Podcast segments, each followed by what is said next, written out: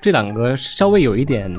矛盾的一个事情，就是严肃作家的作品当中其实不缺乏喜剧成分，但是没有作家会可能被愿意被人贴个标签，贴成一个幽默搞笑的作家。几乎所有的伟大作家里面，幽默都是一个必不可少的成分。我觉得博尔赫斯很幽默，嗯，甚至贝克特很幽默。贝克特贝克特的等待戈多多》就是一个充满了笑话集。包括呃尤利西斯是吧？包括海明威他也很幽默。一般一开始为了给学生一个给大家培养一个兴趣嘛，嗯我会给他们一个非常武断的一个论断，就是我会告诉他们，你可以把莎士比亚当做十六、十七世纪的郭德纲来理解，很多东西 就会讲得通了。他不光是表演艺术，他是要挣钱的，他是剧场老板。我想的是让大家掏钱看戏，他从来没有想过要发表，我从来没有想过我要因为他而成为一个伟大的作家。他成为伟大作家，自己觉得是我要做一个诗人，所以他有出版自己的尝试。嗯但是他的剧本嗯为什么我们现在会有这么多版本上的困难？就是写的时候从来没有想过出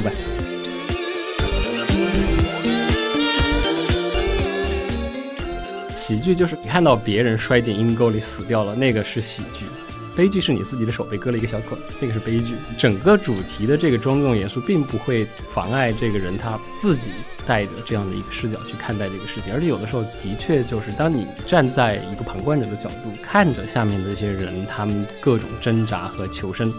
呃，有的时候这个幽默它带着像刚孔老师说的这种荒谬感和无力感，但是它的确没有办法停止大家发出这个淡淡的那一下的笑容。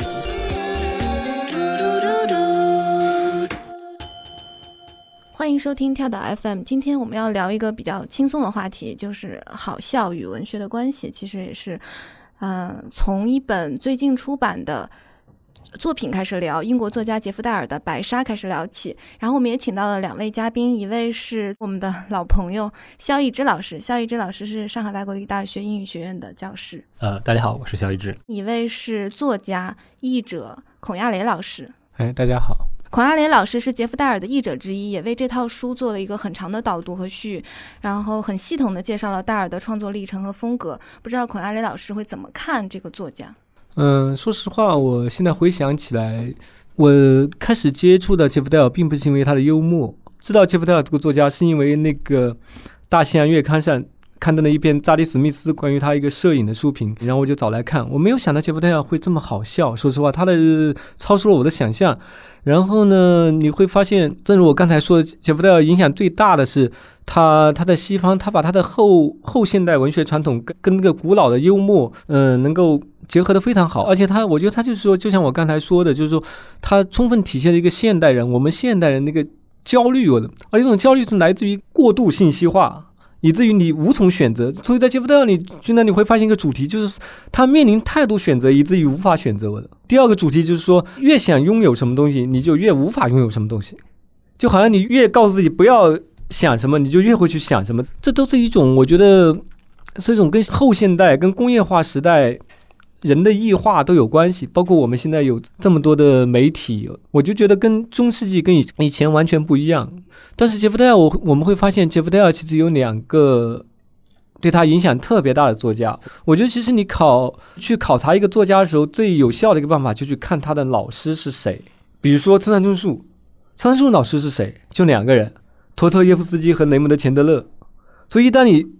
把握住了这两点，你就知道村上春树是来自哪里。村上春树也有很多冷幽默。他的冷幽默，那种比喻的冷幽默，这个后面我还会谈到，就全都来自于雷蒙德·钱德勒。然后他的那种人性的那种纠结，对人性的那种洞察、暴力的迷恋，那就是来自托托耶夫斯基。那对于杰夫戴尔来说，他最迷恋的两个作家，就是一个是迪埃什·劳伦斯，我的，一个是那个约翰·伯格。这个理想国出过一套，呃，约翰·伯格，约翰·伯格他也是小说家，但他更为知名的是一个艺术评论家，我的。他是一个非常优雅的、非常深邃的一个艺术评论家。一开始你会觉得这两个人其实跟杰夫戴尔给我们的印象不一样，因为杰夫戴尔是一个，因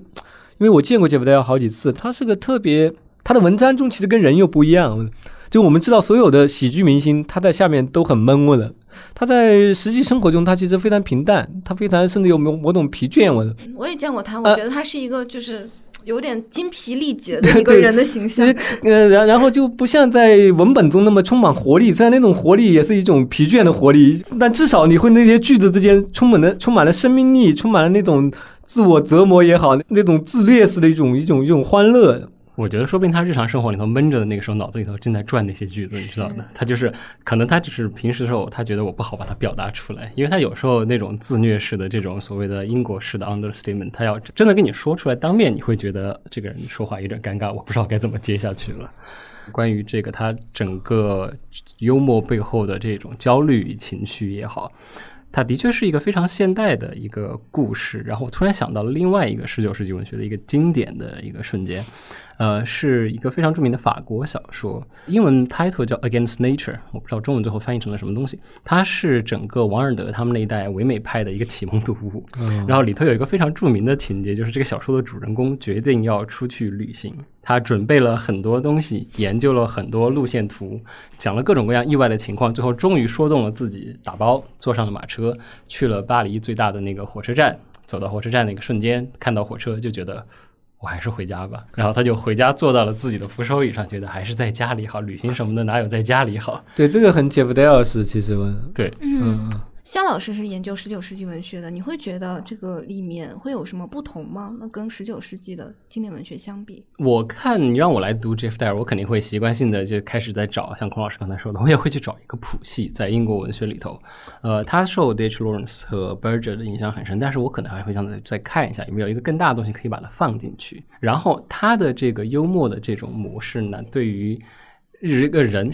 生活当中，他可能我们会觉得他是一个作家，我们有一个看待作家的这样的一个光环在里头。他 Jeff Dyer 是一个非常喜欢把这个光环戳破的人，在他的小说里头，他会不停的提醒你，我真的就是个普通人。你看，就白沙里头，他写他和他妻子两个人去看极光的种种故事，你就可以知道他，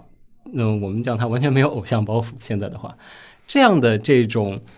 拿自己开玩笑的这个倾向，其实，在英国文学里头是一个蛮确立的一个一个传统。你会看到，十九世纪有很多英国小说里头有一个传统叫 comical novel。嗯，这个小说开篇是什么呢？就是这个人觉得自己身体不舒服了，他就去大英图书馆的阅览室里头开始看各种医学读物，然后开始看到这个病。好，这个症状我全有。看到下一个病，我这个症状也全有。然后三个小时之后，他那句话我记得特别清楚，就是我走进阅览室的时候，说我还是一个完全健康的人。三个小时之后，当我爬出阅览室的时候，我已经是一个人类的残骸了。他就是这样觉得自己身体不好了，才开始这段在泰晤士河上的旅程。但是你看，就这个其实跟 Jeff Dyer 这个传统里头，你可以找到一个一脉相承的地方。嗯，所以我会看到他的时候，我会可能更往前推一下，我会发现，OK，其实在这儿你能找到他在继承一种英国文学里头一直都有这么一个幽默传统。而且我觉得，可能我们今天要聊的，可能会强调一下，就是幽默。刚才龚老师其实也提到了，幽默跟搞笑也是完全不一样的。对对，甚至幽默跟刻薄它也不一样。嗯，而且特别是文学中的幽默，我甚至觉得，其实你在很多，当然这个要提到很久，前几天那个。是我的儿子，他告诉我的。其实他他，因为他他对他读很多古希腊的一些戏剧，他就说有一个理论，其实，在古希腊那个时代，那个戏剧时代，悲剧里面是没有喜剧元素的。嗯嗯，就是悲剧里面是不没有幽默的，是完全喜剧就是用来插科打诨，而且就是就是用来表现底层人的一些丑陋的一些一些抨击的一些讽刺的东西。在正剧悲剧里面，希腊悲剧里它是没有这种像现在这样广泛出现的幽默，但是是。呃，在莎士比亚这个时代，广泛的出现了，在悲剧里面出现了，加入了一些喜剧的元素，慢慢的会成为一种，把它引入到，才出现了我们现在这种，甚至我觉得现在就几乎我觉得没有一部文学作品里没有幽默的例子存在，而且幽默它慢慢的变成一个，我觉得当然也有的幽默很刻薄，比如说像钱钟书是钱钟书明显是来自于英式，其实英国人是很刻薄的一个 这样一个整天阴雨连绵的。这我觉得从这个意义上，南方人应该也比北方人刻薄，对，应该 是吧？这上海也也会比北京人刻薄。我觉得这个不能怪上海人，也不能怪我们南方，应该怪这个气候，因为它长期的阴雨连绵，它会导致导致一个人的性格不一样。我或者是因为下雨，他不能出门，就只能关在家里斗嘴了。对对，但是我觉得就是真正的就是更多的幽默打动我。我更偏好的幽默吧，我觉得文学里面是那种淡淡的，不是让你大声笑出来的幽默，而是那种让你会心一笑、会意的一笑那种幽默。比如说我我我举个例子，我最近在读一个德国作家叫塞巴尔德，就是近期来在英语世界，在全世界文学圈引起巨大反响的一个新民说出的，呃，对，新民说出了一个一个作家。然后塞巴尔德他大家都公认他的文体特别的有风格，他风格在哪里呢？你看他的书，总觉得是在听一个幽灵说话文，因为他在某种意义上，他是一个用中国的说法，他是一个伤痕文学。他用德语写作，他虽然在英国工作，但是他用德语写作，他写的都是关于犹太人二战中受迫害的后代的事情，至少是跟这个有关系的事情。但是他用一种非常，当然用他独特的手法，一种。史学家似的，甚至那种野史学家。他通过一些照片，通过一些他杜撰的也好，真实也好，所有这些糅合在一起的这些这些传记来表现那些受迫害的人的故事。但是最奇妙的一点就是，他的整个文学世界、英语世界以他的声音的庄重而著称。就苏珊·萨拉格写的书评里，第一句话就是在当代的世界文学里，还有庄重存在的可能吗？因为我们知道。自从那个现代化，包从尤利西斯开始，到后来后现代更不用说了。这种插科打诨，这种幽默已经成为一个反媚俗的一个利器。以前的那种庄重已经没有了。但是突然塞巴尔德又出现一个非常庄重的声音。但我想说的是什么呢？当我读这样一个幽灵般的庄重的声音时候，我会不时的发现里面闪过幽默感。我发现不是我一个人这样这样认为。《纽约客》杂志最著名的那个，最近在中文圈、文艺圈也比较红，叫 James Wood。James Wood，、嗯，事实上，，James Wood 还是我推荐进入中文的出版世界。哦，是吗？对，山河卓远、杨全强出这本小说的，他们中文题目叫《小说基础》，对吧？其实英文叫就是应该是叫小说的功能还是什么？How fiction work？小说是怎么运作的？其实是这个意思。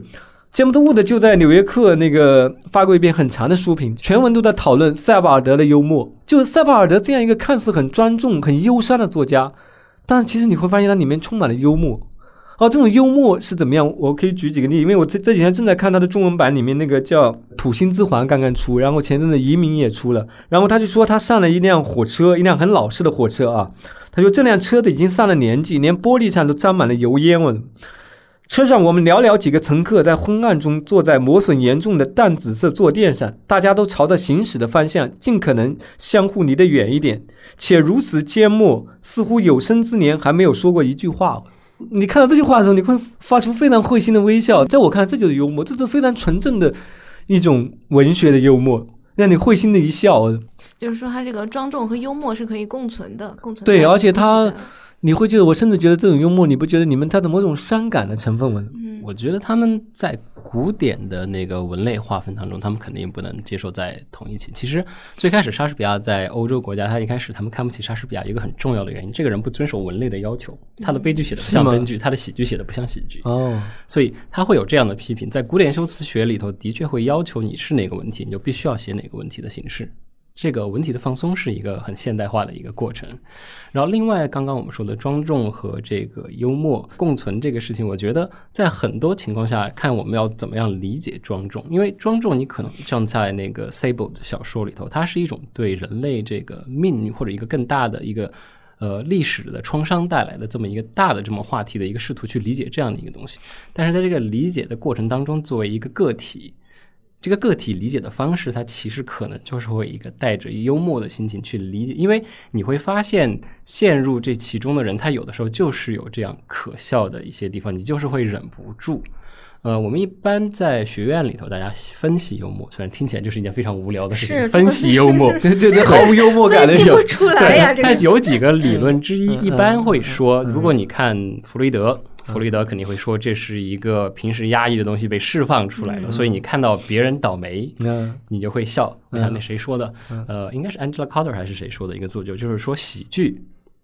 是什么东西呢？喜剧就是你看到别人摔进阴沟里死掉了，那个是喜剧。嗯，悲剧是你自己的手被割了一个小口子，那个是悲剧。嗯。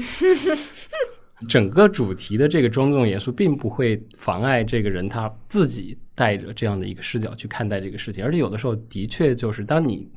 嗯站在一个旁观者的角度看着下面的这些人他们各种挣扎和求生，呃，有的时候这个幽默它带着像刚孔老师说的这种荒谬感和无力感，但是它的确没有办法。停止大家发出这个淡淡的那一下的笑容，所以这个的确是文学里头幽默非常特别的一点。在英文里头，我们其实会分一下，就是在至少在英语学界做这个学术讨论，这个会被叫做 wit，就 WIT 那个 wait，对对对对，就是一种对非常对文字的操作的机制这么一个东西。对，对，但我觉得它对应中文的这个幽默非常的契合，但你可以翻译成诙谐 wit 嗯是吧？是吧？但是我甚至觉得幽默，当然大家因为幽默这个词被用烂了，大家总是觉得幽默就是好笑，就是搞笑。对，幽默感。其实你只其实你看这两个词的组合，其实是据说的钱钟书呃不是呃是林语堂林语堂译的，是不是？humor 翻译成幽默嗯，你会发现，如果你仔细去想的话，觉得很奇怪，这两个词都是跟笑声没有关系的词，他一度也是想把这个给改了，就是不翻译成幽默。但是你会觉得这里面有某种就是某种悖论。那你看，幽默是指好笑，但是幽是什么？幽深幽静，默是什么？默是沉默。这个词在原来就不是这个意思。按照弗洛伊德的理论来说，就是一个词如果得到如此广泛的运用，它必然有它的某种深层次的，我甚至我们自己都觉察不到的原因了的。我甚至觉得，那我为什么诙谐这个词没有那么广泛的运用呢？为什么大家不说诙谐，幽默用的更多？你这人真幽默，是吧？我会说你这人真诙谐。所以我觉得这里面还是有某种深意。我总觉得，所以幽默并不是意味着要有声音，要有笑声。我觉得幽默就是更高级的一种笑声了。对，或者就是呃，我们比较无聊的学院的人会写什么呢？会直接区分 smile 和 laugh。我们就说微笑和笑出声来，就有没有声音这个东西，对对其实是一个很重要的一个区分。对对，我们这个其实也涉及到一个非常古代的传统，在整个欧洲传统里头，放声大笑其实是被视作为一件非常危险的事情，嗯，因为放声大笑就意味着你失去了对身体的控制，失控是一个理性传统里绝对不可以接受的事情，所以它可以会被找到什么地方，一直找到。就是本笃修派，他们有一个非常严苛的修道院嗯守则作为苦修的守则，嗯其中有非常明令禁止的一条不得大笑。嗯，这个大笑被这个中国视为是个危古代应该也是一样，中国古代的，如果你是小姐笑的那种，那那种文人地位比较低的，地位比较对高的文士啊什么，他们也不会大笑。我就还是回到杰夫戴尔这个，我是觉得有一个特别有意思，就是杰夫戴尔他对于这些的戳破，就是能体现这一点吧。我觉得这个也是不停的出现在他的文本当中的一个，就是消极自由。消极自由是你不是不需要那么多这种对于你个人的限制。他说，大部分的人不想要他们的东西，人们想要被组织与被限制。仓鼠不仅爱它的笼子，而且如果没有笼子会不知所措。这又是为什么孩子成了如此方便的理由。你有孩子，因为你正作为一个艺术家在努力糊口，或无法继续你的事业了，于是就能说服你自己，是孩子们阻碍了你从事这项其实从未有过起色的事业。我觉得这个太好笑了。嗯，对对，他后面还有一个是也是差不多的，但这个是白沙的，不是一怒之下。他说，一名律师在一拖再拖之后，决定一个星期只上三天班，这样他就可以有更多的时间来吹萨克斯。这是他一直想去做而没有去做的事情。然而，在这多出来的供他自由支配的两天里，他发现这个音乐梦的主要目的就是蒙蔽他的双眼。令他看不清自己的真实身份，他其实彻彻底底就是一名律师。一个非常糟糕的音乐家。我觉得这也是非常 Jeff Dale 的。我觉得一个好作家的标志，他就是能够影响，我们不说改变嘛，影响你看待这个世界的方式。我的，就你看完一个作家之后，然后你会改变你看待这个世界的方式。我觉得这个是文学非常重要的一个功能，一个作用的。比如说，你看完 Jeff Dale 之后，你很多遇到很多情境，你就会觉得这是 Jeff Dale 似的，是吧？然后这这个情境经常出现，但是现在它变得不一样了，变得经过杰夫在之后，你似乎能够从另外一个更加超脱的角度去看它。我觉得这是一点。那再比如说保罗·奥斯特，那看完保罗·奥斯特之后，保罗·奥斯特里面充满了大量的命运、巧合、奇遇，文，你会觉得，哎，生活中你会遇到各种。奇遇，比如说我今天讲的，今天他们帮我订的酒店刚好在我的母校旁边，只有几百米，而且他们完全不知道的。各种巧合，在你读保劳斯的之前，你没有感觉那么强烈，但是保劳斯的让你更加强烈的感觉到这种似乎游戏一般的命运的偶然的巧合，各种小到你遇见你的一个爱人，呃，大到遇见你的 爱人，小到你喜欢某个香烟的牌子，某个小到遇到爱人，大到香烟的牌子，对对对对对对对，重要性要排清楚，对对对，这个这个重要性应该是这样排，应该是香烟排的。或者说你喜欢的咖啡豆的牌子是吧？搞不好是看鸟粪、鸟水洗还是日晒的。对对对，所以我觉得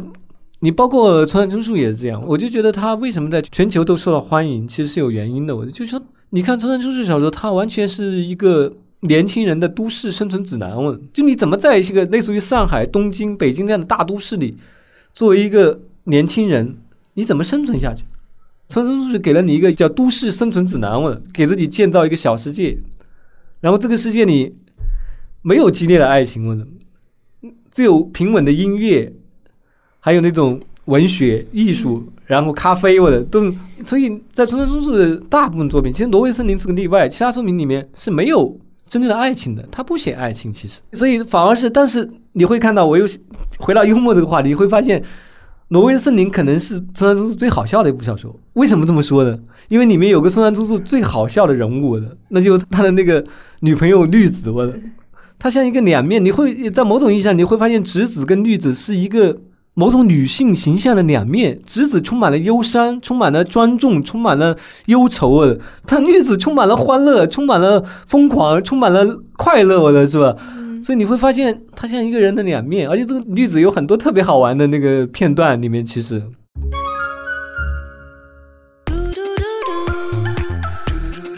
跳岛 FM 的岛民大家好，很高兴告诉大家，跳岛 FM 有听众群了。入群方式是添加跳岛 FM 助手微信号 tdfmzs 进群，也就是跳岛 FM 助手的拼音首字母。欢迎来岛上和我们交流。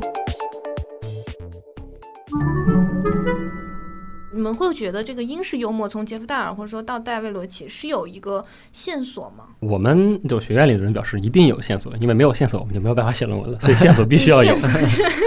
框架一定要有，传统不能丢。学院线索，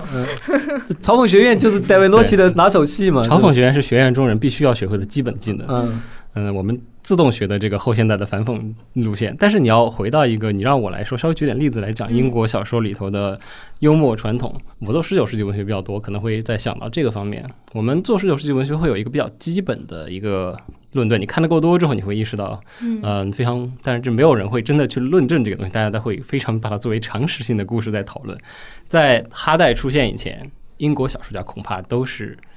喜剧小说家或者叫幽默小说家。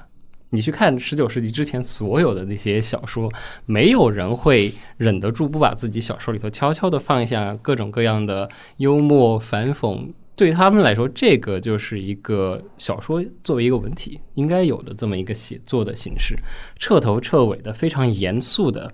呃，要板起脸来教育人的小说。他们觉得谁呢？乔治·艾略特。乔治·艾略特。但是即使是这样子，乔治·艾略特，你现在让我们再回去看，你也会发现，可是他也在放幽默，他也有那种非常多的像简·奥斯汀那样的一样的一个形式。但奥斯汀就不用说了，他们整个可能就是不是那种搞笑式的，会让你哈哈大笑的那种幽默，他是刚才还是孔老师说的会心一笑，嘴角扬一扬的那个程度，而且也可以称之为冷笑。就像简·奥斯汀那个大家都知道《傲慢与偏见》开头的那个第一句，对，他现在已经流行到了，就是可能高中生高考作文他们都会写，都会试图来套用这个句型。It's a truth universally acknowledged that a man in possession of wealth must be in want of a wife。嗯，但是高中生可能不知道的一件事情就是，它是个反讽。在这个小说里头，这件这句话被放出来是一个用来叙事者在嘲弄的对象，他不是把它当做一个真理事实。对，对，他不是一个觉得大家应该接受的事实，而是你们看，居然有人是这样想的，哈哈哈。对，他其实是这样一个状态。我还想插一下，我想问一下，你你觉不觉得很奇怪？为什么大家都知道有个词叫英式幽默？呃，可能美式幽默也有，美式幽默可能就是那种哈哈大笑那种美式幽默，但好像没有人提中式幽默，可能也有，但就或者说没有，或者说没有，但是中国相声也很那个不是幽默呀。那相声其实我觉得还相声是，你不能说它不是幽默，有些相声还是有它的。然后我就想，就说为什么英式幽默这个词流传如此之广？我们可以有很多解释，对不对？你可以讲这个是跟英语作为全球语言的霸权自动获得的一个关系有关系。另外一个，如果我们说一个比较本质主义的话呢，英国的你把它叫做一个英国的批批评家 Terry Egerton，其实去年出了一本书，就叫《论幽默》。Terry Egerton 的这本书里头，他会把幽默算作英国作为一个非常高度发达的阶级社会的国民性。这个国民性不是一种所谓虚无缥缈的天性，它就是作为阶级社会当中你作为这个非常高度发达的阶级社会之下生存的人。然后你的日常生活当中，为了抵御这种平时你要非常得体的表现出来自己阶级的这种状况，那你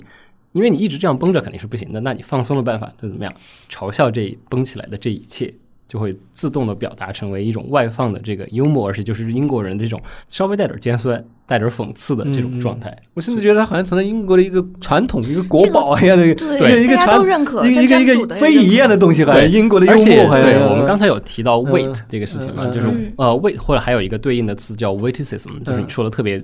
滑稽诙谐的那种话。嗯，嗯但其实它是十八世纪的时候，你如果去看那个时候的东西，法国贵族最擅长的这个东西，斗灵巧话这种东西，英国人肯定斗不过法国人。但是可能在法国，它会被限定为是一个特别贵族阶层的娱乐项目。但是等你把它挪到了英国之后，它就 somehow 变成了一个国民性大家都是这种参与的事情。所以对于中产阶级来说，最好的笑话永远都是嘲笑贵族的笑话最好笑。哦，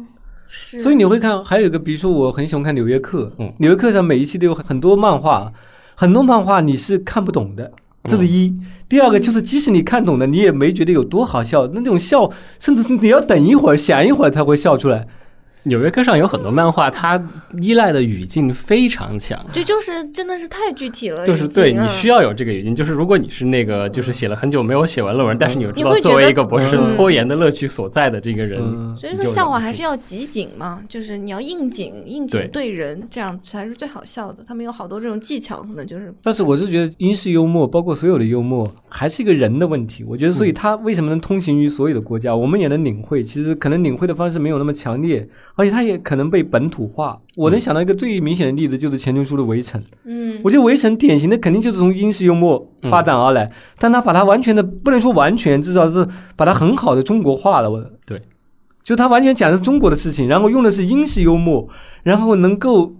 赢得这么多人的共鸣。我觉得这个你怎么看？我呃，我会觉得钱钟书这个《围城》里头的幽默是一个文化翻译，恐怕是一个绝佳的一个例子。我是中学第一次读嘛，然后你读完之后，别的没记住，我就记住了他们从海外回来的时候去香港下船吃的那一顿饭，我会记得。OK，这个所有东西都是反的，沙拉是热的，啊呃汤是凉的，啊然后那嗯个嗯醋是甜的，反正该酸的该酸的甜了，该咸的酸了，嗯一切都是反着的嗯，让你觉得极尽尖酸的能事的这个感觉。这种幽默的感觉，其实呃，回到我们无聊的学院人的说法，嗯就是分析幽默的另外一个基本理论，我们就会把它叫做 superiority theory，高人一等，就是。嗯呃，你会读者会自动站在叙述者的那个视角，你会看到下面这些人他们做的种种的非常愚笨的事情，你会觉得居然有人在做这样的事情，实在太好笑了，哈哈哈所以这样的一种心情，其实就是刚才孔老师也说到，就这种幸灾乐祸的心情，在某种程度上，它恐怕的确是一个。呃，我不知道是不是可以武断的说，是不是我们智人都会欣赏到的这么一个快感，看到别人倒霉，实在就是忍不住会笑。嗯，你刚才也说到了学院嘛，你说到大卫洛奇，那我不嗯知道两位是怎么看大卫洛奇的呢？就比如也是作为一个英式幽默的范例的话，会怎么评价他的作品？对我刚说了，就是看 David Lodge 会给我一种预先，当然可能这跟我们刚才说的语境有关系，就是我在这个语境里头，我有这种预见式的快感，他会给我一种，嗯，让我旁观，就是站在这个旁观者的角度来看，就是尤其当像我刚才举的那个例子，看到说我们去开学术会议的目的就是为了旅游，这是我们其实现在的人也经常会在说的一件事情，就是明年有个会，你要不要去看一下在哪儿开？哦，这是我去过了，那我不去了，嗯嗯嗯，就是会有，就是我我们可能挑那个是不是风景名胜地这种？当然会挑了，主办会议的时候尤其会挑，不是风景名胜地，没有人来的，所以会有这样的，就是我们会有一些非常冠冕堂皇的这个借口在上面。整个呃小世界里头要嘲讽的就是，我们就在这种冠冕堂皇当中，我们顶着一个为人类拓展知识边界这么一个冠冕堂皇的东西，嗯。但是其实在下面呢，我们做的就是没有什么特那别其实这个也。很奇怪，我就觉得其实这种情况在中国难道不是更常见吗？中国难道我我一个英国作家告诉我，他说我很奇怪，你们嗯。中国作家都认识，为什么？因为大家整天在一起开会，我说，所以他就觉得很英国作家互相都不认识，他们没有开会不，知道我们有一个组织呀，叫文联和作协。他他们没有，在英国作家是没有什么会，除非有什么书展，他们因为他们作家也很多，然后他他们没有像中国这么多的会议，我所以他们的作家就互相都不认识。那它里面还有一些其他的一些让你觉得特别搞笑，或者是然后特别幽默，或者说让你有感触，能够触景生情。现在就是你知道，我读它的时候，其实还是学生时代读的。我现在让我回去想一想，我恐怕要触景生情的东西就更多了。但是我就出于一个学术界的一个习惯，我会把 David Lodge 放在一个什么传统里头呢？我会把 David Lodge 放在英国有一派这么一些。大概只能叫学院小说的这个，在这个系统里头了。然后你会发现，在学英国文学传统里头，这个学院小说里头，大家什么都写，就是不写学院生活本身。然后等到 David Lodge 出来了，我就来写一写这个大家都不写的这个学院生活，但是他是抱着一个嘲讽解构的态度在写。嗯，当然他自己其实本人是一个非常严肃的学者。我其实看的更多的是他的其他的东西，就比如说 David Lodge 也写过一本。呃，叫小说的那个呃，《The Art of the Novel》这么一个小说艺术，对，就是他的这个题目同题是 Henry James 的题目，他写的就是小说艺术。他对于小说的分析其实也挺好看的。然后呃，David Lodge 跟我有一个非常共同的兴趣点，他他给 H.G. Wells 写过传。然后我的很大一部分研究会要涉及在. Wells，所以当我现在再回去看 David Lodge 的时候，我会对他有一个更立体的这么一个认知。在小说里头，现在有些幽默对我来说，甚至是有一点心酸的感觉。我会知道，作为一个 学者的实际状况，就是你跑了那么多会，你作为一个还没有出名的小学者，你你的各种。被人请邀，好不容易有人邀请你去了那个会，虽然可能其他的人的发言你都非常的不耻，但是你知道规则表示我现在必须要点头赞同大家，这就很好笑啊！对，就这个状态，你是作为一个旁观者，还很好笑。就还是刚才那句话，别人摔沟里，那个你就很开心，但是现在你自己在沟里蹲着的时候就不行了。嗯，其实杰夫戴尔他也有，因为他是非常反对学院写作的，就是他有一个我觉得很好笑啊。他说：“那个牛津城是笨蛋城吗？他好像是牛津的吧？他是牛津毕业的，应该不是。他是他是 Corpus Christi 的，就是牛津的，好像是牛津的，他是牛津毕业的。然后他说牛津城是笨蛋城，然后说是。”到任何一所大学的书店，你都能看到一堆堆学者写的关于劳伦斯的书。这些书构成了大学的基础文学研究，而没有一本与文学有任何关系。然后后面有一段说：“我烧书是出于自卫，不是那本书死便是我亡，因为写出那样的东西会杀死他所接触到的一切。”他把那个学术书讲成杀虫剂一样。然后围着大学校园走一圈，几乎能嗅到一股明显的死亡的味道，因为成千上万的学者在忙着杀戮他们所接触的一切。里尔克，你并不是在教里尔克，你是在谋杀里尔克。你将他送进坟墓，然后去参加学术会议。那儿聚集着几十个别的学术掘墓人，想要杀死里尔克，并将他送入坟墓。不知道夏老师怎么看这段？非常真实，无比真实。啊，是这样的，就是学院化的文学批评，他要做的事情跟文学本身其实没有什么太大的关系。他有自己的传统，他有追求自己的目的，他有自己的一套逻辑。所以，学院和文学作品之间其实是有一道鸿沟在那个地方的。可能我意识到这件事情的时候呢，也这个也跟整个现代文学批评的历史有关系。因为最开始的时候，文学系，我们讲我熟悉的东西，英文世界的文学系最开始成立的是什么时候呢？十九世纪晚期才有。之前大学里头只涉及古典文学，对他们来说，当代的文学是不值得研究的。现在是不值得研究，只值得研究古典。慢慢的有了。英文系，但是你如果回去看二十世纪早期的英文系的博士训练，就是他们对自己未来的老师觉得他应该掌握什么样的技能，他们训练的是什么呢？训练的是呃文字学的东西，训练的是更多历史化的内容。文学批评本身不是学院的任务，文学批评进入学院是二十世纪中后期才发生的一件事情。在此之前，文学批评是游离于学院之外的，它跟呃文学的关系肯定更紧密。但因为这个转化，我们从历史的角度来说，五六十年这个期间实在是太新了，所以它现在还处在一个非常焦灼的这么一个灰色的地方。你当你进入这个学院体系之后，你想做的文学批评是前面有人做过什么，我必须要在他们的基础上来前进，这个才是学院体系接受的一个所谓的进步。嗯，但是对于文学本身来说，我现在写的东西一定比当年 T.S. Eliot 写的评论高吗？呃，我觉得这话我可说不出来。对对对，对，所以对于文学来说，它遵从另外一套法则。然后像刚才你说的 Jeff Dyer 这个，当然我觉得这个其实也是他们牛津毕业生的一个传统。牛津毕业生骂牛津就是一大传统。最出名的十八世纪的，就是写罗马帝国衰亡史的几本，非常著名的牛津退学生，去牛津念了几个月，愤而退学，觉得牛津根本就是在浪费他的人生。他把他在牛津那几个月的时间说过是说过他这一生中最没有效率的一段时间。所以其实是反体系也是幽默的一部分。对，对这个很就是反体系，因为一旦你看杰弗戴尔他也是反体系，但这是确实是也是杰弗戴尔一个部分，所以这也体现他的写作中，对，嗯他反体体系意味着什么？一旦成为一个体系，它就有僵化的僵化的趋向，包括大学这个体系最明显，包括你说的学术写作、核心期刊是吧？在美在英国、美国都有同样的现象存在。我嗯所以杰弗戴尔就是，所以我觉得印象最深的就是他写到他给自己的《然而很美》写到前言的时候，就说他去为这个东西去美国那个爵士乐资料馆查资料，别人就问他那个看管理员，我说你你想干什么？他说我想写本爵士乐的书。但你想写本什么样的书？我们都有很多学者，他说我也不知道我要想写什么，我就是喜欢听爵士乐，我要写本书。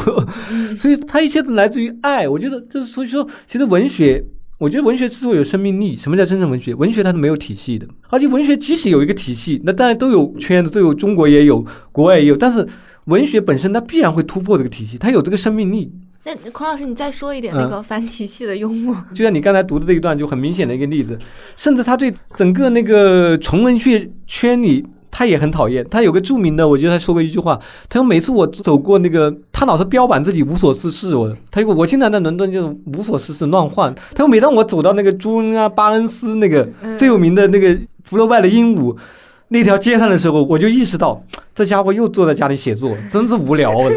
这 这家伙肯定又在写作，又在写一本，这每年都有一本新书出版。我太有效率了然后他觉得自己整天都在换，但这是非常好笑，就是。对，然后他就特别讨厌那个很多人都很喜欢的朱安巴恩斯那个终结的感觉，我的，他觉得这本书极其娇柔造作，然后那种那种情感，我的，呃，因为这本书当年得了布克奖，这本书的，对。然后很多人很喜欢，很多人被他打动，他就觉得很荒唐，他这这故事太虚假了，他这是我今年读到最差的小说之一，我的。然后这就典型的那种，因为除了巴恩斯，包括跟玛丽艾米斯都是就包括呃麦克尤恩，嗯就是相当于他就是英国的文学体系，他就像中国的余华、莫言这几个人一样他永远霸霸占了文坛的这个地位。然后杰弗戴尔就非常讨厌他们，他的讨厌我觉得有两方面，一方面当然是因为我觉得权威本身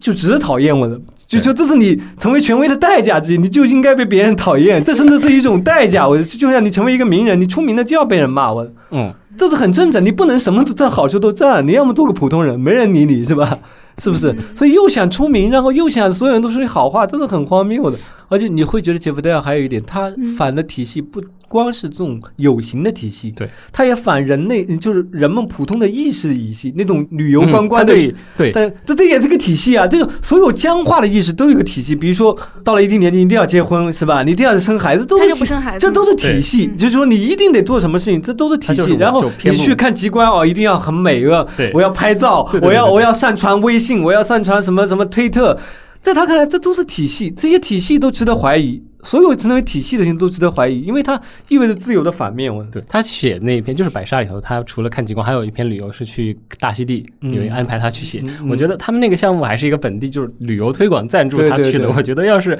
我不知道啊，嗯别的地方可能中国的赞助商最后收到一篇这样的文章，估计是要退货的。嗯他就把大溪地整个写的就非常的无聊，有的时候我会觉得他稍微刻薄的有点过头了。比如他就写当地的人，他觉得说当地的人他们的国民运动员就是举重，然后我当时想，怎么大家都练举铁嘛？就翻页刚好翻页了。嗯，翻过去的就是他们，因为他们每个人实在是太胖了，所以他们每次站起来的时候都是在举重。这个人真的是，然后还有 还有就是去看高更的那个嗯博物馆啊嗯什么的，然后就说有一个地方他们就说看这个是我们从高更他们家那个井里头捞起来了各种十九世纪的遗物，嗯然后对对对杰弗特尔就去看着这这不就非常日常的各种破烂乱七八糟的破烂垃圾嘛，其实就是垃圾。嗯然后他倒说这个导游倒是非常坦诚，就说我们其实也不确定他是不是高更的东西，但是我们就我们就觉得他们应该是。嗯他又把这些，我觉得他写的那个到故宫也是，就碰到那个女的导游，她也是，他人家根本就不是导游，其实对。他就是把这一切都消解了，然后就是就怀疑这他别人故宫那篇，我觉得可能他的那个虚构性更强一点，他还在消解一个更大的一个话题，就是传说中的白人男性嗯来到了东方这个故事。对对对他把它变成了一个非常闷闷的这么一个只敢想什么都不我。觉得我我特别喜欢他，他就是引述阿多诺，然后就在观、观察那个塞莫尼卡吧，呃，是那嗯个、呃洛杉矶的莫妮卡那个海岸边上的那些健身的肌肉非常壮硕的人，叫那个 Muscle Beach，对，他说他他是引用的阿多诺的话，但是我没有看过阿多诺嘛，就觉得嗯。他特别搞笑，说这些人都是就是僵尸嘛，活僵尸，对。太好笑了。阿多诺其实就是阿多诺，你要看阿多诺本人，他其实我其实蛮惊讶他会那么喜欢阿多诺的，因为你一般第一个反应就是杰夫戴尔跟阿多诺应该，但你会发现，其实杰夫戴尔他喜欢的作家都一点都不杰夫戴尔，就非常的严肃。包括包括约翰非常严对。肃，包括约翰伯格，约翰伯格他是非常优雅的，而且非常细致的，非常具有美学品味的一个作家。包括阿多诺，阿多诺是非常哲学性非常强，但今天你会觉得杰夫戴尔，所以杰夫戴尔他不是那么肤浅，对，他还是有那个突然意识到他自己的这个训练其实是这个体系把他训练的相当的好。他写阿多诺那一章的那个时候，嗯好多东西我当时一你。包括那个这个我熟，对你的阿多诺引的是哪篇我都知道，你这个北雅明引的哪篇我也知道，我大概可以确定。OK，我们应该是读过同样的一批这种所谓的批判理论的经所以你典文本说杰夫。戴尔是很可靠的一个作家，他的引用的材料是非常可信的，对，就是让他的幽默不是有个很好的例子，就你去看看《然而很美的后记》，嗯因为他前面写的非常文艺，都是以碎片式的那种印象记式的，然后他写了一篇非常严谨的像论文一样的后记，关于爵士乐的后记，非常阿多洛式的一个后记，所以形成一个对比，我的非常清晰，而且是一个你完全可以把它当那个学术，但是又是一个非常清晰的一个一个论文，我觉得那个简直是一个论文的标准。但是就是我觉得，而且他。我又想到一个，就是包括就是看高更那个，他也是一怒之下，他去看那个迪埃什劳伦斯的故居，我的，他里面就故意写了一句，他说我产生了所有去看名人故居的同样的感觉，冒号就是没有感觉，我，就其实没有感觉就跑对他吐槽吐的真的是太太过分了。嗯，但其实你会觉得，其实你读的多了之后，其实你也会觉得，就是杰夫戴尔他也他也形成他的一个风格之后，他也形成他的体系，我，嗯，嗯，这是很可怕、很避免的。难以避免的一个事情。其实他有时候甚至在故故意的卖弄一些杰杰夫戴尔在在表演杰夫戴尔，对对，表演杰夫戴尔自己，所以他不管是去哪里，即使他看到了美丽的极光，他也不能写有美丽的极光。有这样一种悖论，他也许看到了美丽的极光，我，所以他当上次第二次来北京的时候，我我很担心，我就问他，我说我听说你最近写到关于北京的嗯中国的事情，你没有写我吧？你不要写我。他说我没写你，没写你。我很担心他写我，因为我我觉得任何出现在他笔下的人都不会 不是好人，都，即使你是一个好人，即使他觉得你是一个好人，他也要把你杰夫戴尔化。我的，因为这就是文学里虚构跟真实的一个一个互补。我嗯我觉得就是，嗯我觉得他一个很迷人的地方就是他的那个虚构的东西和他的游记，就是基本上混在一起的。他有一种对文体的体系的反抗，而且他非常成功，但是他也经历了很长的时间，因为他其实你看他，他写了很多年才出头，其实而且他他已经写出《然而很美》，写出很多很现在看来很棒的作品，但是他丝毫没有影响，嗯，他在美国四处晃荡，没人理他我的，但突然有一天大家就发现他了，我觉得所以这就是我说的，就是你产品的质量还是很重要，嗯，这个一个作家他还是要靠产品说话，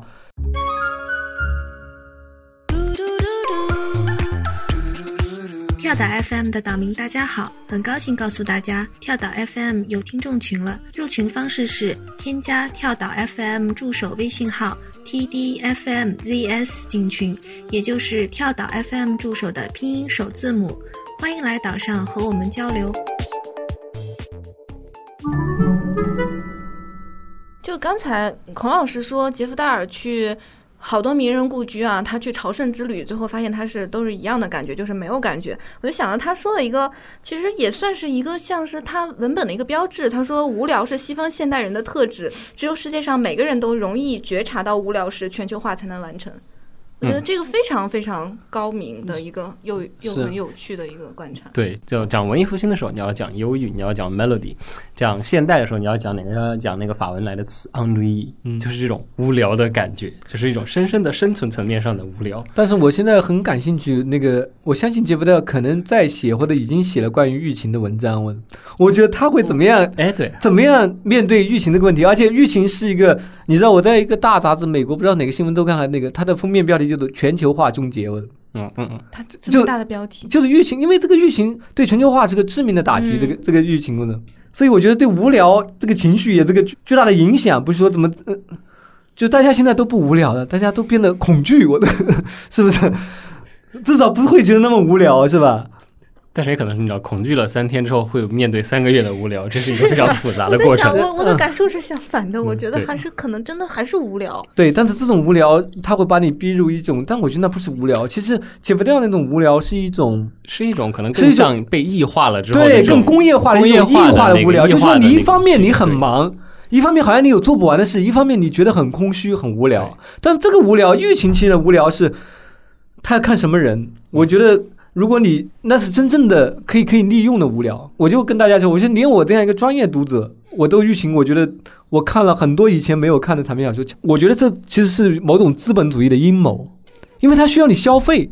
所以它要。唆使你、欺骗你、哄骗你，不停的去追逐新的东西，这样你才能不停的消费，驱动这个资本的转动哎。你说现代主义嗯文、现代文学、现代性里头，我们讨论的这个无聊，其实就是刚才孔老师我们在讲的，因为整个人处于一种被异化的状态，你能够体验的东西，其实等于有一个更大的体系已经提前帮你安排好了，你就只能在这个体验体系里头来做这样的体验，你的生存和一个我们如果假定人有一个更深层次的需要之间。割裂的，就是这个割裂，所以才会出现异化嘛。其实，在好西离，就是最近刚刚进电视剧刚上的呃《美丽新世界》里头，赫胥黎把这个呃资本主义的这个异化用一个非常搞笑的方式表现出来，也是一种他的他整个人就是一个非常幽默的作家，所以他忍不住，他要怎么写呢？他在这个未来的世界里头，为了保证大家永远只喜欢新的，不喜欢旧的，所有的人从小就会被接受各种洗脑式的暗示，就是这个呃什么十旧不如一新啊这种东西，用旧了就要赶紧扔啊这样的这个东西，甚至。为了促进消费，会到什么样的地步呢？他就非常反讽的在写，先给大家介绍了一种他们未来世界会玩的一个非常复杂的游戏，但是你把规则想通了，其实就是非常无聊，其实就是哦，就是打球嘛，把球打到墙上，然后再弹回来，但是他使用非常复杂的机械设备在那地方玩，然后他就写，在这个未来世界里头，为了让大家都要不停的在消费，任何比这个游戏还要简单的游戏是不准出现的，任何新的游戏都必须要比它复杂一百倍。这样一种情况下出现，当你的需求，这个其实是一个左翼批评里头一直有这么一个传统，就是人的这个异化，它是不光只是说一个简单的，就是我好像为了工作生存的这么一个异化，而是你整个人的欲望从头到脚，你欲望的每一个层面，可能都会被资本提前安排好，你需要把它转化成消费。我有一种观念，就好就好像现在现在好像大家都很有个性，似乎的。但我觉得现在的人甚至没有中世纪人有个性了，因为现在你看似有个性，其实你所有的东西都被控制了，而且是不知不觉中被控制的。你被热搜控制了，嗯然后你被朋友圈控制了，你被大流量控制了，你你所有东西其实你没有自己的个性，然后你也不知道自己自自己喜欢什么，你也不知道自己偏爱什么，然后自己喜欢什么书的，你都是被资本牵着鼻子走，所以大家以为自己很有个性，你以为自己换个头发发型就算有个性的吗？我觉得真正的有个性是你有自己的生活风格，你有自己的风格的，你有自己喜爱的作家，自己喜爱的艺术家，是吧？或者你有自己的手艺，你擅长什么，是吧？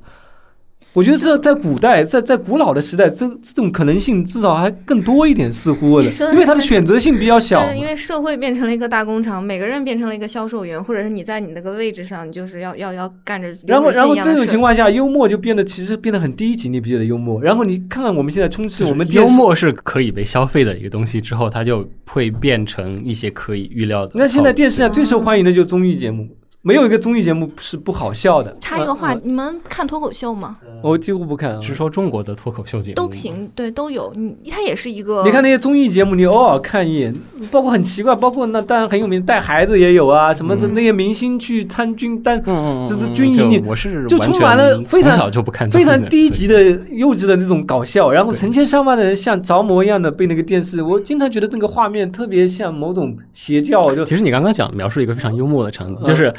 所有的人都盯着一个发光的盒子，对呀、发光的都发你光的把那盒子个。声音全部掐掉，然后从盒子的背后看然后如果你从全世界去看的话，你会看到成千上万的人，每个人都盯着一个发光的盒子在看，或者小的盒子、大的盒子，啊每个人都盯着一个发光的盒子。就还记得吗？《天使爱美丽》里头，就是艾美丽嗯最喜欢干的事情是干嘛？在电影院里头扭头看看电影的人。他没有思考的时间，我的就是你不要看什么东西，你自己想一想，你散散步想一想什么东西。所以我觉得这方面，杰夫戴尔的确还是一个非常宝贵的一个存在。他会在他的东西里头不停的在提醒大家。你看他的那个日常安排，你会意识到这个人，嗯，他写阿东诺那篇不就会写，他跟他妻子安排的就是我们在洛杉矶周围定期朝圣，就会去去试图了解自己周围在发生什么样的嗯这样的一个事情。詹姆斯·伍德有一本书《不负责任自我》，他就他是前言里面就区分了两种喜剧，这是他自己区分的，一个是前现代的喜剧，还有一个现代的喜剧。他就是以十九世纪的小说兴起为界限，他认为这个小说兴起之前的喜剧大多是亚里士多德说的是琐事琐事导致的啊、源于丑陋和缺陷的，不足以引起同情的，是一种纠错的喜剧。世俗的喜剧是一种宽恕的喜剧，它的主角可能就是那些没有办法对自己负责任的主角。你要讲到喜剧这个词，讲 comedy 这个词，你会有一组词一起被抓出来，不光只有悲剧，嗯你还有像狂欢、嗯 carnival 这样的这些词嗯都会被抓出来。嗯呃，James Wood 这个区分，他可能我会稍微有点不太同意。就是古希腊的这个喜剧的这种，嗯、最开始的纯粹的，像你看过像阿里斯托芬他们的那些非常让现代人看起来就是基本上都是走下三路的喜剧，嗯非常的插科打诨，跟严肃完全没有关系。那就是呃，我们无聊的学院派分析的这个所谓的高人一等的这个喜剧理论的一个非常著名的一个来源，就是在这样的传统喜剧里，我们看到的就是这种幸灾乐祸的这个笑容。但是你往后你会发现，喜剧它会有一个。变成了一个对这个世界的一个更广大的这么一个接收，这么一个态度，你会接受这个世界是一个不完美的世界，人都处在这么一个不完美的世界当中。最著名的例子是谁？但丁，但丁的神曲其实是 Divine Comedy，就是这。然后后来到十九世纪，巴尔扎克写人间喜剧的时候，也是同样的一个路径下面出来的。在这种情况下的这个喜剧是意味着一个，它像一个对这个世界的一个基本的理解，就是这个世界大体它背后的那个结构，它其实是会是一个非常宽容的这么一个结构，它不是一个非常严苛的要求大家一定要。呃，做到非常高尚的人，生活在这个世界上的人会犯各种各样的错误。你看，我给你们看，他们有的很贪婪，有的很好色，但是他们说到底，最核心的地方，他们都是善良的人。这样的这个观点，你可能像刚才孔师傅，你读了乔治·艾略特，嗯在乔治·艾略特里头，其实他也是持这样的一个观点。他在呃第二本书《亚当·彼得》里头有一个非常经典的一段，在描述你希望你身边的这些人，你你非常有英国喜喜剧这种感觉。你你认识很多人在生活里，你觉得这个人可能鼻子不太直，你希望他最好鼻子直一直。呃，但是你最后会发现，实际上当你如果给了给你这个权利的时候，你不想做这个改变，因为你觉得他们就是这样的人，他们就生活在这个世界里头，接受这个世界就意味着接受这些人的种种不足。这个是一个比较俗世化的这么一个对喜剧的这么一个观点，它可能会远远早于十九世纪小说这么一个存在。嗯，要这样说的话，就整个现在的这个文学世界就是一个喜剧的世界啊。对，可以这么说。就这个其实怎么说呢？就还有另外一个人，大家可能刚刚一直都没有提到，我一直觉得今天肯定会提到他的昆德拉。嗯。嗯《消亡书》里头的两个世界，有一个分析喜剧的时候，可能大家会说到的一个，也是一个接近乎于源自宗教的这么一种阐释，就是昆德拉的那个小说里头也是这么分的，就是有一种近乎于完美的那个世界，完美世界里头是不应该出现喜剧的，完美世界里的人都非常的严肃，讲的都是非常宏大的东西，呃，但是只有这种不完美的、充满缺陷的世界里头，才会充满，才会有喜剧。所以我们可以绕回刚才孔老师在说的，为什么大家可能全世界的人都会会为这些东西而发笑，可能就是因为我们都意识到我们生活在这个不完美的人性世界里头。你当你你知道现实生活那种人，他就是像杰夫戴尔写的，我们都是有拖延症的，我们都是没有办法随时保持严肃的，这个才是真正的世界。另外的那个更宏大的世界是一个虚构出来的这么一个想象，我们虚构它是为了种种不同的目的，可能是出于宗教的，也可能在昆德拉的书里头，它是出于一个政治的需要被虚构出来的这么一个宏大的世界，但它跟生活很远。对，那还有一点接不掉就是迷人的地方，就是说你会发现，他虽然经历了这么多可笑的，他最终完成的作品了，这点是很很重要的。就是说，他给我们一个某种启示：你再拖延，然后再经历各种自我折磨，最终还是有某种救赎存在的。哪怕你就用不完美的人生完成一个不完美的作品，但至少你要完成一件作品。我觉得《一怒之下》就是很好的例子。嗯，他最终写出了一本的确让人识字书，而且是非常独特的，而且在某种意义上也让我们知道了很多关于劳伦斯的信息的书，一种与众不同的方式。我的，我觉得这个这个也很重要。对，或者白沙的最后一篇其实也有一点这样的意思，而且是一个非常嗯。呃这个地方可以用后现代，一个非常后现代的态度，就是当你知道这个世界其实是这样之后，它并不会阻碍你去做这件事情，它不会让你停下来。对对，你会知道你可能作为一个这样的一个人，你的无力，你能做的事情，就像他在白沙最后那个叫《The Ballad of Jimmy Grayson》那一篇，他其实是嗯，写的是什么呢？他其实你会发现，你开始意味着哦，他要写这个一月，他要写这个爵士乐爵士乐的事情，最后没有，他在写没写写，完全没提完全没提，他在写洛杉矶那个黑一个黑人社区，现在是一个黑人社区里头一个当年意大利移民自己盖塔的这么一个故事。嗯他最后就极具热情的赞美了这么一件事情，嗯就是一个普通的人，在普通设计之前，他白天是个泥瓦匠，嗯晚上就回来盖自己的这个塔。嗯嗯，我觉得这个其实是一个很好的一个所以杰夫戴尔其实积极的后其实很现代状态其。实非常严肃，我太感动了那一篇，简直。所以他其实是个很励志的作家。对，就是就是一种非常后现代式的励志。对对他给你看我有多破碎、多焦虑，嗯，完成。对对，但是孩子，我还是可以完成。就是你的人生不管多么不完美，然后遇到多少困难，你还是可以多少程度上完成你你想做的事情。或者，或者我觉得他要说的嗯恐怕都不是完成，重点在于做。你做你做了这个事情，你每天去堆那个塔，就本身就够了。而你会发现，杰夫戴尔虽然他其实，我觉得，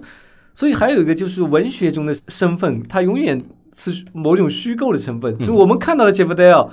文本中的杰夫戴尔跟真正杰夫戴尔不一样的。你看文本中他好像无整天把自己打扮的无所事事哦，整天悠哉悠哉。但其实你看他很努力在写作，他很里面读阿多诺，他很多产，我他每年都有新的书出版，而且他他非常多产的一个作家，而且非常认真的勤，可以甚至可以说勤劳的一个作家。他是一个，对，你看他写的东西，你就知道他呃所有写的东西都是背后一看就是你需要去读很多东西，你才而且他的东西他很精致，他把一个他就是说他非常虽然看上去很浅，但其实他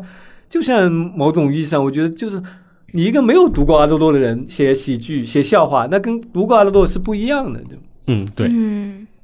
他对阿多诺的那个读法，其呃其实是一个非常有爱的一个读法。他但是就是其实我也很喜欢阿多洛，但是我觉得中文世界出版世界好像关于阿多洛的书非常少，就是阿多洛本身写的书出版的也不多。你刚嗯你刚刚说的有爱的这个嗯好像是对就是很重要的。对我觉得他他写的好像都是因为他出于爱。对，对啊，他完全是因为这是我那个导读里也写到的，就是说他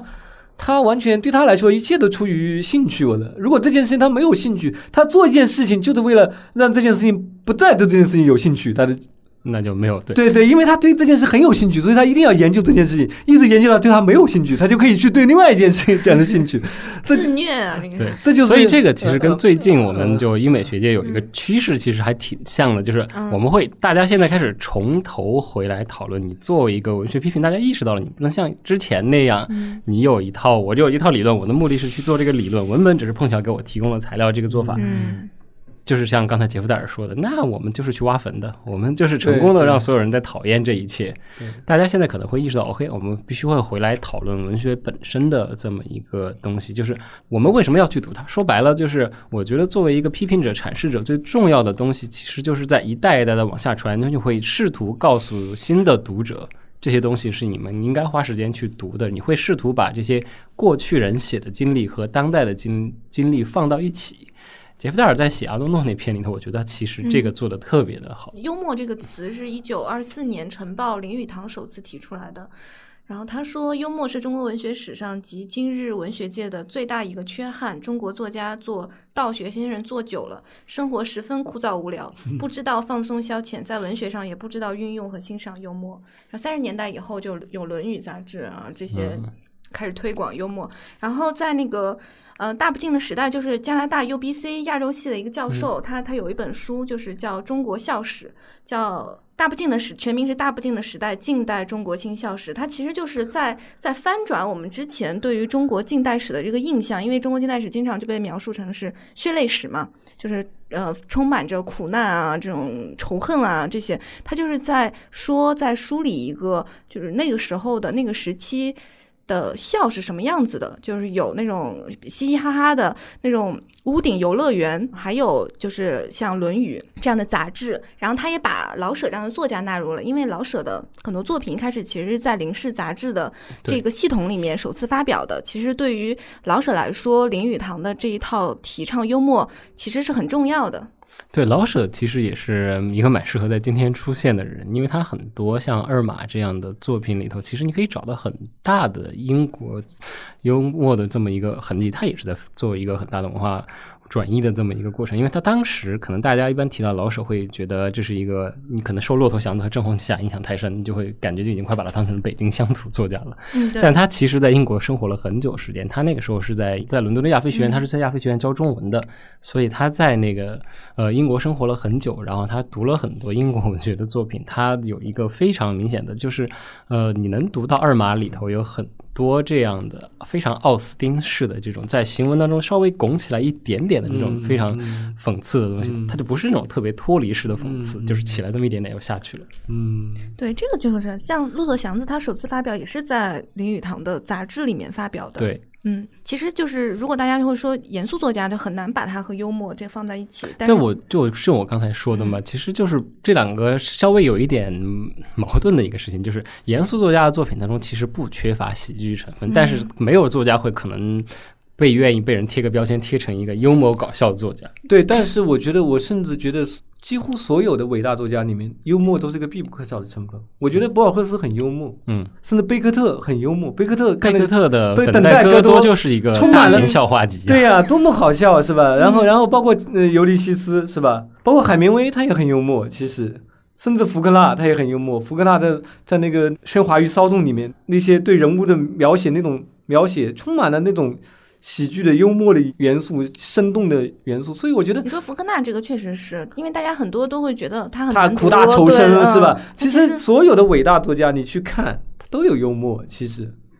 对他不光有幽默，可能我最喜欢举的那个例子，他可能有的时候他幽默度还非常的低级。像你去读莎士比亚，你会发现这个人不光在讲笑话，这个人经常在讲黄笑话。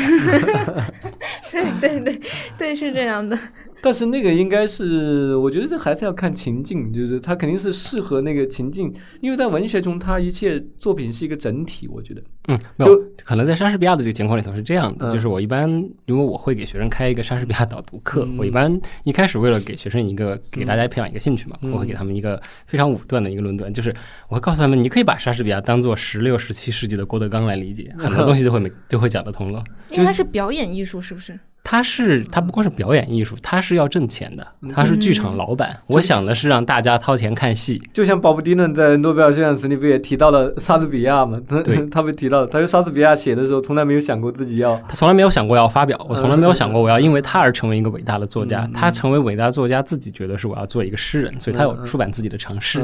但是他的剧本，为什么我们现在会有这么多版本上的困难？就是写的时候从来没有想过出版的。嗯 嗯。那是不是我们可以说，得出结论伟大作家他就必然是伟大作家，不管他想不想？这结论是结论吗？不想成为伟大，想成为伟大作家也没有用的。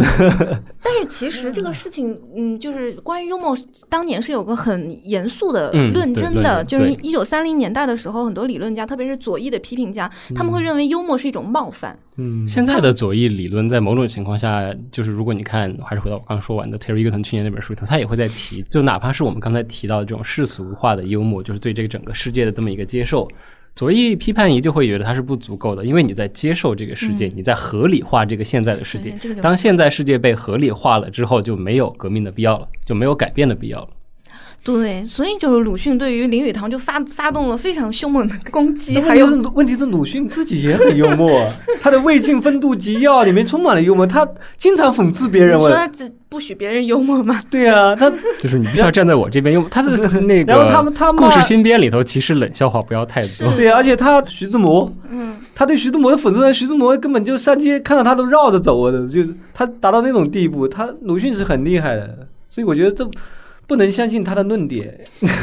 因为他是有一种民族主义的立场，就是说幽默不是中国的东西，然后你翻译成这个，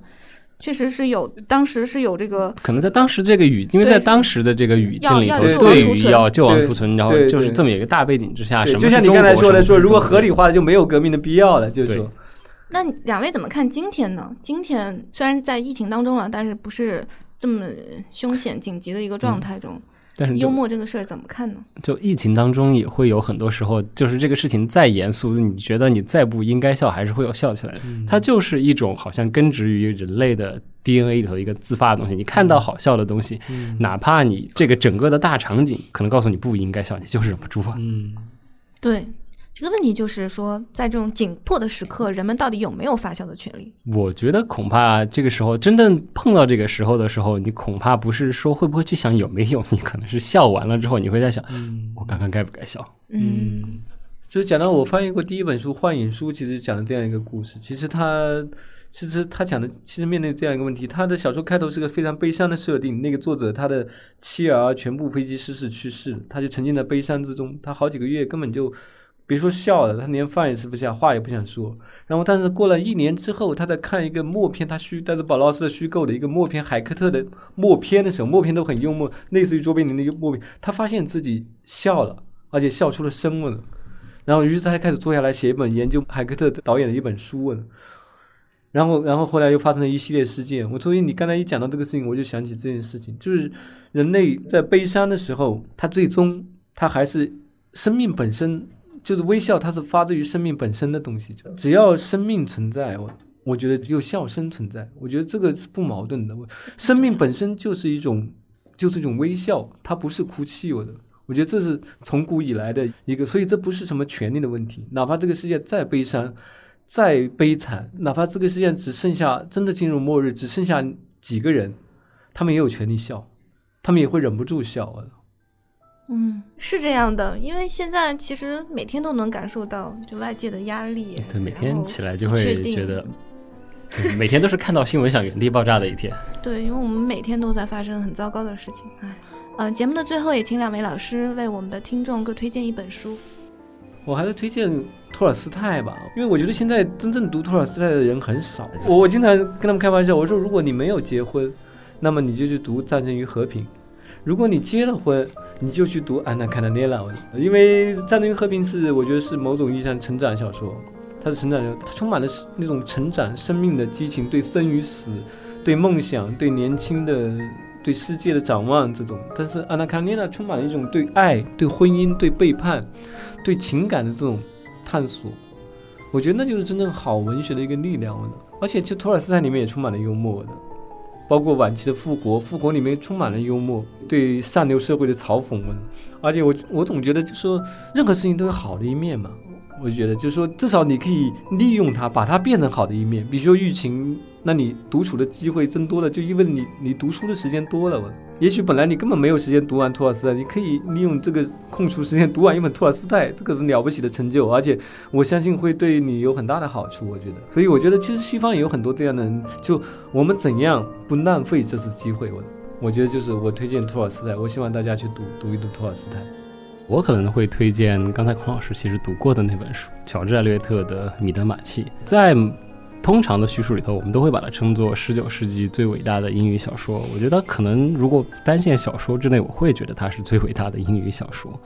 呃，因为它可能写的特别长，一般人会被它的长度先吓退。但我觉得它其实是对现代的人来说有一个非常重要的意义，因为它这个小说有一个非常大的主题，其实是在写理想主义的年轻人。年轻人在有理想、有梦想的事情，他想去追求一件事情的时候，你要怎么样才能学会在这样的这个不完美的，像我们刚才说的这个喜剧化的世界里头，把自己的现实和理想平衡的放到一起，不被这个现实完全的改变，然后如何才能找到这条正确的路？这个小说其实是写的这么一个关于年轻人的故事，然后当然里头也有很很多艾略特本人像我们刚才说的这种非常小小的隐于文字之间的诙谐的时刻它其实是一本非常好读的书虽然它很厚。